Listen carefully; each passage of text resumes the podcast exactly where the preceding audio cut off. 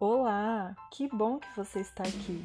Se você não me conhece, eu sou a Bruna e o objetivo deste podcast não é editar regras a serem seguidas, mas sim servir de base para que você mesmo analise os seus comportamentos e identifique o que pode melhorar nas suas relações.